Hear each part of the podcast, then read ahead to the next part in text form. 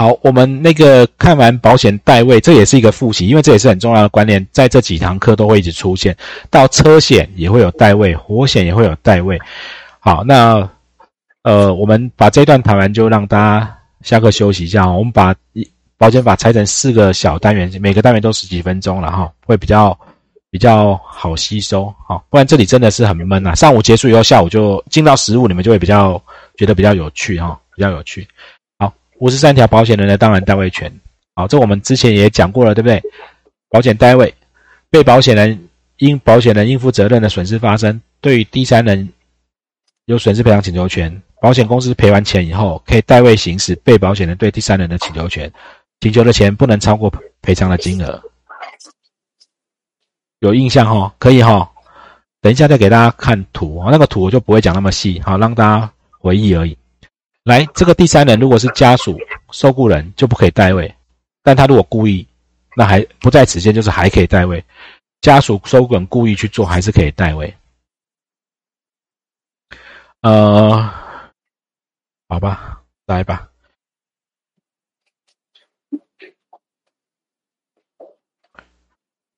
呃，我上次应该是说乙啊，乙纵火烧了。这房子屋主叫做甲，乙烧了甲的甲，写在旁边哈。乙烧了甲的房子，那甲他有买，他有 A 公，他跟 A 公司买了火险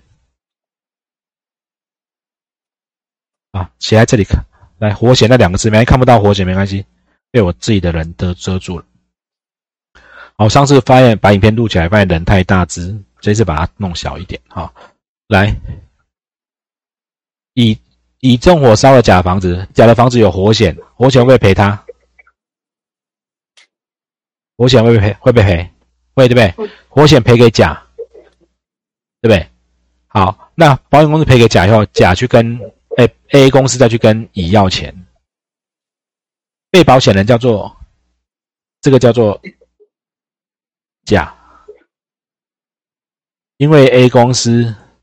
要负责的火火灾发生了，而对于第乙可以甲本来可以甲本来如果没有投保，甲是不是叫乙赔？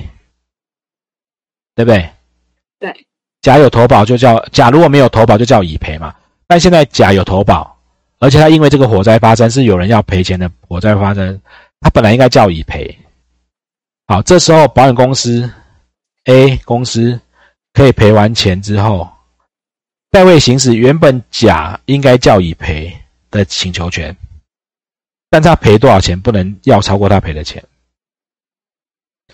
可是如果这个乙呢刚好是甲的小孩，他是不小心玩火去烧到的，在家里玩火把房子烧掉了，办公室如果赔完又跑去跟他的家属去要，或者伤火一个员工不小心把工厂烧掉了再去要，那不是疯掉了吗？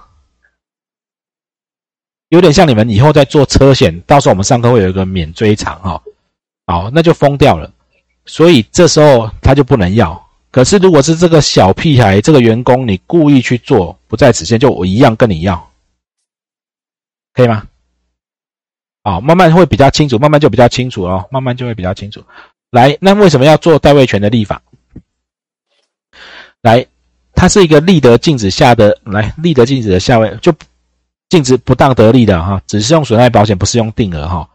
来，如果你不做保险代位，会出现不当得利，因为这个被保险人，我们刚刚看他叫做甲，这叫乙，这叫 A 公司。如果甲去跟乙要钱，A 公司又赔给他，甲是会怎么样？拿两份，他会拿两两，没错没错，很棒很棒。虽然我没有认得这是谁谁，所以如果没有的状况下，你就会发现，那个保护会这个甲会拿到两份。好，那如果没有这个规定，又不想甲拿两份，保险公司赔完以后，甲就不能跟乙要了。那如果没有让保险公司去跟乙要，乙就会怎么样？这个乙会逃避责任。好，那如果甲跟乙要到钱呢？保险公司从此可以不用赔。换保险公司，他就没有不用负责，也很奇怪，所以才会设计成好保险公司赔完你以后，赔甲 A 赔给甲以后，A 去跟乙要钱。那当要到钱以后，保险公司实际上有没有付出一钱？他赔给甲以后，又跟乙要回来。他唯一花的钱叫做去代位的成本。他要要回来以后，他就没有付到钱。隔年再算保费的时候，大家保费就不会太贵。OK 吗？这是代位的。好，那一样法条搭着条款让大家看，你们才会知道为什么要讲这些法条。虽然我没有办法把整部保险法都讲，这些都是你们在未来接触财产保险来，你们就会看到很多有相关的被保险人。这是车险，你们一定会遇到车体险，以后一定会卖。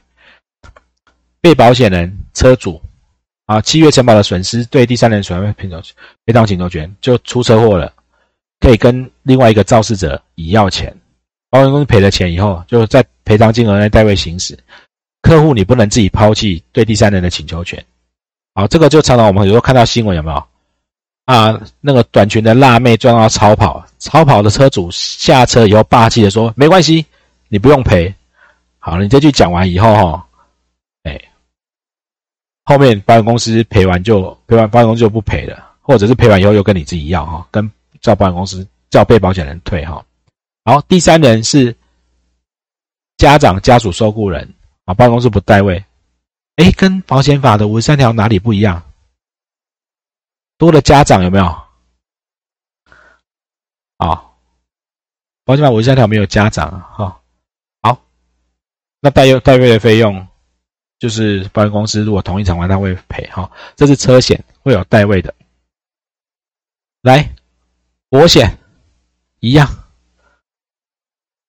保护因为火灾对第三人赔钱以后可以跟他要。好，来问大家一个：房东，你们以后都很常见，因为这我在外面上课经常被问。房东是要被保险人，我现在租房子，房东本来就房子，因为他贷款，房东的贷款。银行叫他买了火险，房东是要被保险人。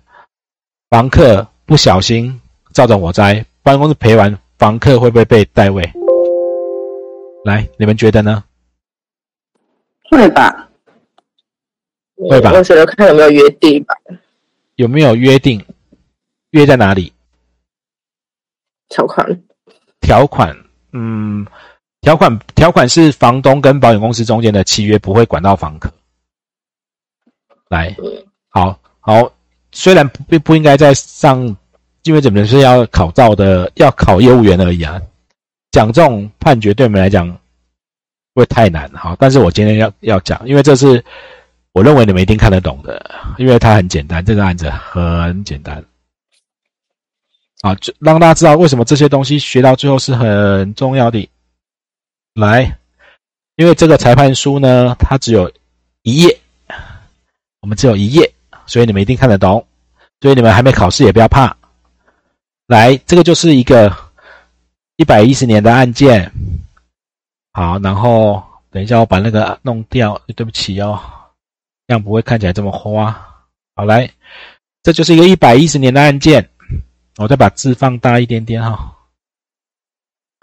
好，保险公司告谁呢？保险公司告一个叶先生。那告什么呢？结果我先把它遮掉。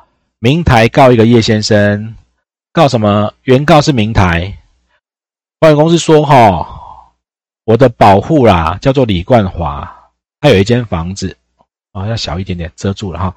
来，我的保护叫做李冠华，他有一个房子在台北，他出租，李冠华把房子出租给被告，就这个蔡先生，被告叫做蔡先生。好，这样可以吗？这个很简单哈。保险公司告一个蔡先生。”然后保险公司说：“我的我的保护有一个房子，李先生有个房子，好，这个房子有跟我买火险，住在火险，他租给这个人，就这个人好把它烧掉，所以这个屋主有损失一百四十八万，保险公司怎么样赔了没？赔了对不对？哦，是看到我们保险法五十三条，好，那他们的租约有说。”这在租约哈，呃，一般的定型化的房屋的契约都会有啦，就是如果你房客把房房东的房子怎么了，你就要赔哈。好，那这个房客也没有到场，所以呢，啊，就讲完了，所以他只有一页而已。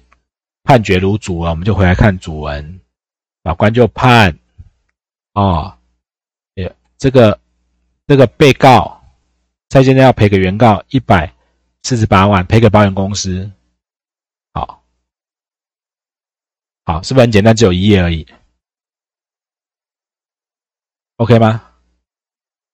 好，所以刚这个是会被代会啊，会被代位啊。所以很多人租房子啊，房客会租房子来，会租房子，房客比较有钱，还房东比较有钱？房客比较弱势啊，啊，就弱势的去租人家房子，不小心烧掉，然后房东也没差，反正保险公司已经赔给他了，然后那保险公司去跟房客要，好啊，这个其实如果你们够专业，这问题其实是可以解决，根本不用花钱就会解决，可以保护到房客啊，一毛钱都不要花啊。我们上火险的时候来说，好，来，来，那代位有例外，哈，代位有例外。来，第三人是被保险人的家属、受雇人，不能代位，哈，但故意不在时间，在五十三条的后的但书第二项，哈，没有人身保险会例外。你们有没有发现，你们过去在卖寿险，你的客户如果有伤害医疗，然后因为发生交通事故、车祸，客户是不是受伤了？来。国龙做过做寿险做过一阵子了嘛，哈，对不对？来，你客户买 M 码做伤害医疗，那出车祸受伤了，保险公司赔完，客户会跑去找问你说，哎，到底是谁撞他的？谁撞他的？就跟他要钱，有吗？没有吧？或者最近那个那个，如果你客户被传染新冠肺炎，就重症去住院，保险公司赔完以后就说，来，到底他是谁传染他的？去看一下他的传染源。去追一下他的那个传染途径，不会吧？那为什么没有？保险法五十三条在哪个章节？是不是在前面，在财产跟人身前面？那为什么人身保险没有没有收到他管？他管？好，因为在一百零三条，人寿保险不能代位。啊，要保人或受益人因为事故产生对第三人第三人的请求权，来。等我一下，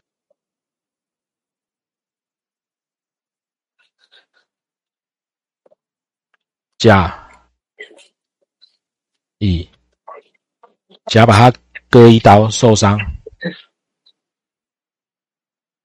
甲把乙弄受伤，就乙乙有保险，他有 A 公司的保险，所以 A 公司就赔钱给他，他办了医疗险的出险。那照我们刚刚讲，戴维是不是 A 公司应该去找？找某甲 A，因为你把他弄受伤，本来如果没有保险是你要赔他，如果都没有保险哦，甲把乙弄受伤，乙的医药费会不会跟甲甲要？